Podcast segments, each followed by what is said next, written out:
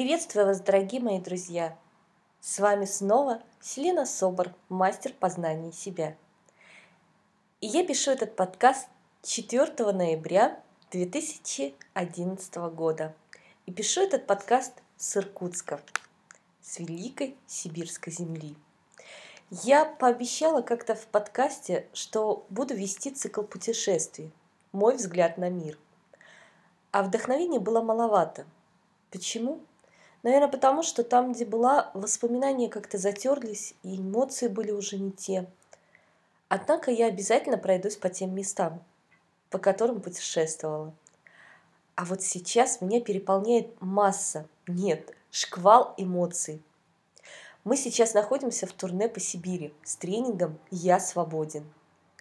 И я потрясена событиями и приключениями, которые с нами происходят. Ничего особенного, быть может, однако я погружаюсь в историю. Я наполняюсь легендами, мое сердце поет красивую песню. Я прикоснулась к Сибири, совсем немного, чуть-чуть. А ведь это было в моих планах и мечтах, и я знаю точно, где еще желаю побывать. Это и Алтайский край, и Урал, и Камчатка. Это какие-то особые и острые ощущения – и здесь переплетаются и грусть, и удивление. Они смешались вместе. Почему грусть? Потому что какие-то забытые места. Оставлен легкий след уныния, и многие люди перестали мечтать. Но это не мешало нам видеть красоту и наслаждаться энергией этого бескрайнего края. При том, что мозг абсолютно не соглашался с тем, как мы далеко – а меня ожидал первый полет на самолете. Первое прикосновение с вечными бескрайними просторами. Первое знакомство с батюшкой Байкалом. А сколько первого еще впереди. Как здорово все-таки жить. Как же необъятна и таинственна Сибирь. Для меня она раньше ассоциировалась с рыбой, морозами и пониманием далеко очень далеко. А теперь это сказка, это легенда, это красота, энергия, мощь и внутренняя сила этих народов. И не зря сюда летят туристы со всех краев света. А ведь их здесь очень много, и они летят за этой энергией, а также за туманами и запахом тайги. Кстати, именно туманом молочным прекрасным белым туманом встретил нас утренний Иркутск. Суровый край, суровые порядки, суровый климат, но и много солнца тоже. И так священный, удивительный, величественный Байкал. Это правда, он именно такой.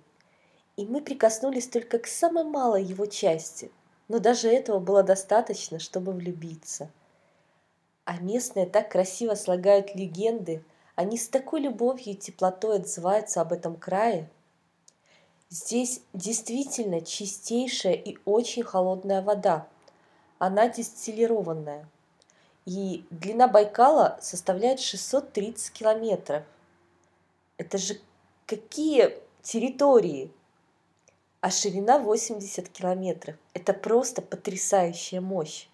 И что меня удивило и даже потрясло, то, что сотни, более трехсот речек ручейков впадают в батюшку Байкал, а вытекает только одна – красавица Ангара.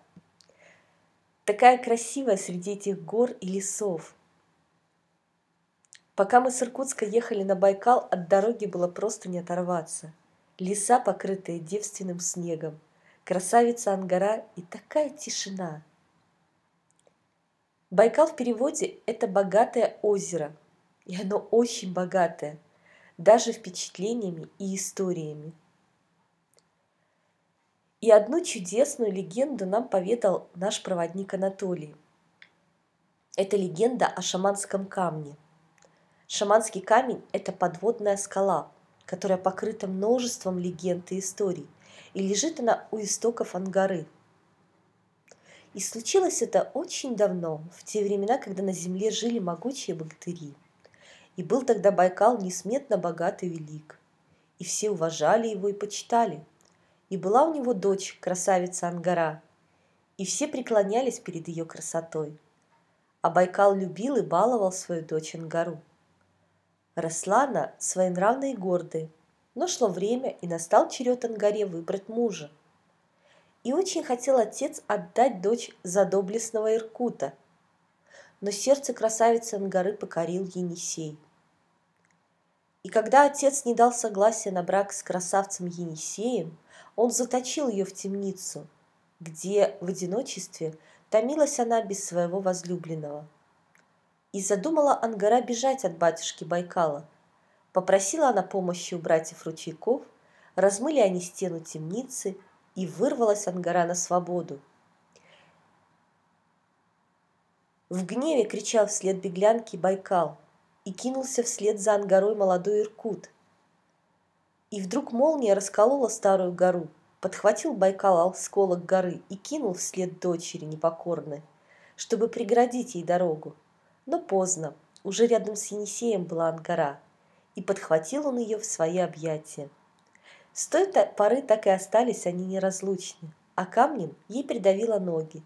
Так и осталась она при батюшке и при возлюбленном. Легенда гласит, что ежели сильно осерчает Байкал, то в гневе смоет он шаман камень и затопит тогда весь мир.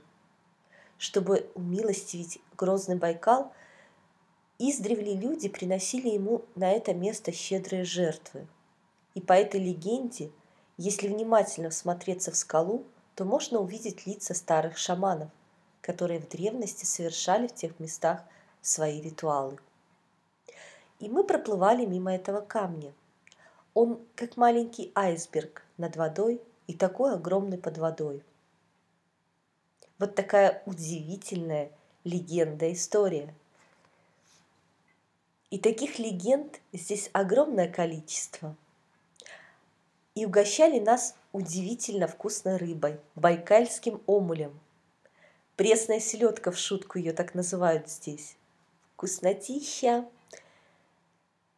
В общем, прилетайте на Байкал и насладитесь этой красотой, этими просторами, горы, леса, огромные заповедники и парки. Это просто настоящая сибирская сказка. Раньше для меня слово Байкал было просто какое-то ну, слово Байкал, озеро, большое, да, глубокое, да. Но сейчас при слове Байкал у меня просто замирает сердце. Это действительно что-то удивительное и непостижимое. Еще на Байкале водится байкальская нерпа. Это тюлени, которые живут в пресной воде. Они такие маленькие, такие хорошенькие, особенно детеныши а на другом берегу начинается Бурятия, а это новые народы, новые традиции и удивительные легенды. Еще я впервые попробовала манты или позы по-бурятски. Это очень вкусно, это круче пельменей, а пельмени я люблю.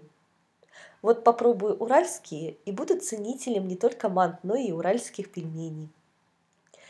Климат здесь стал более мягким, не такой суровый, как был когда-то – а ведь в свое время озеро Байкал промерзало так, что в царское время прокладывали рельсы по льду и ходил поезд. Это же какая история творилась в этих местах? Аж дух захватывает. Есть даже такое поверье, что на Байкале нельзя отдыхать более одной недели, потому что первую неделю Байкал делится энергией, а потом начинает ее забирать и люди чувствуют себя уставшими. И это действительно было так. Нам даже рассказывали такие истории, что те, кто отдыхают больше, чем две недели, уезжают оттуда, как будто выжатые, как лимон. И только те, кто умеет слышать и слушать природу, те, кто соединяются с этой красотой и умеют созерцать, могут находиться здесь месяцами. Вот такие удивительные и потрясающие факты. А что еще потрясло меня и взволновало, я расскажу в следующем подкасте «Забытые истории Сибири». А сейчас я хочу выразить свою благодарность Анне Новоторженцевой за знакомство со столицей Сибири, Новосибирском. И, конечно же, Наталье Ягудиной за теплую встречу в Иркутске. Еще я хочу выразить свою благодарность нашему проводнику Анатолию за его шутки и истории. И капитану корабля за удивительную прогулку по Байкалу. Мы назвали себя гости из будущего, потому что мы на 6 часов впереди от Одессы. С вами была Селена Собор с любовью и верой в волшебство. Гости из будущего, потому что пишу подкасты из Иркутска. До новых встреч!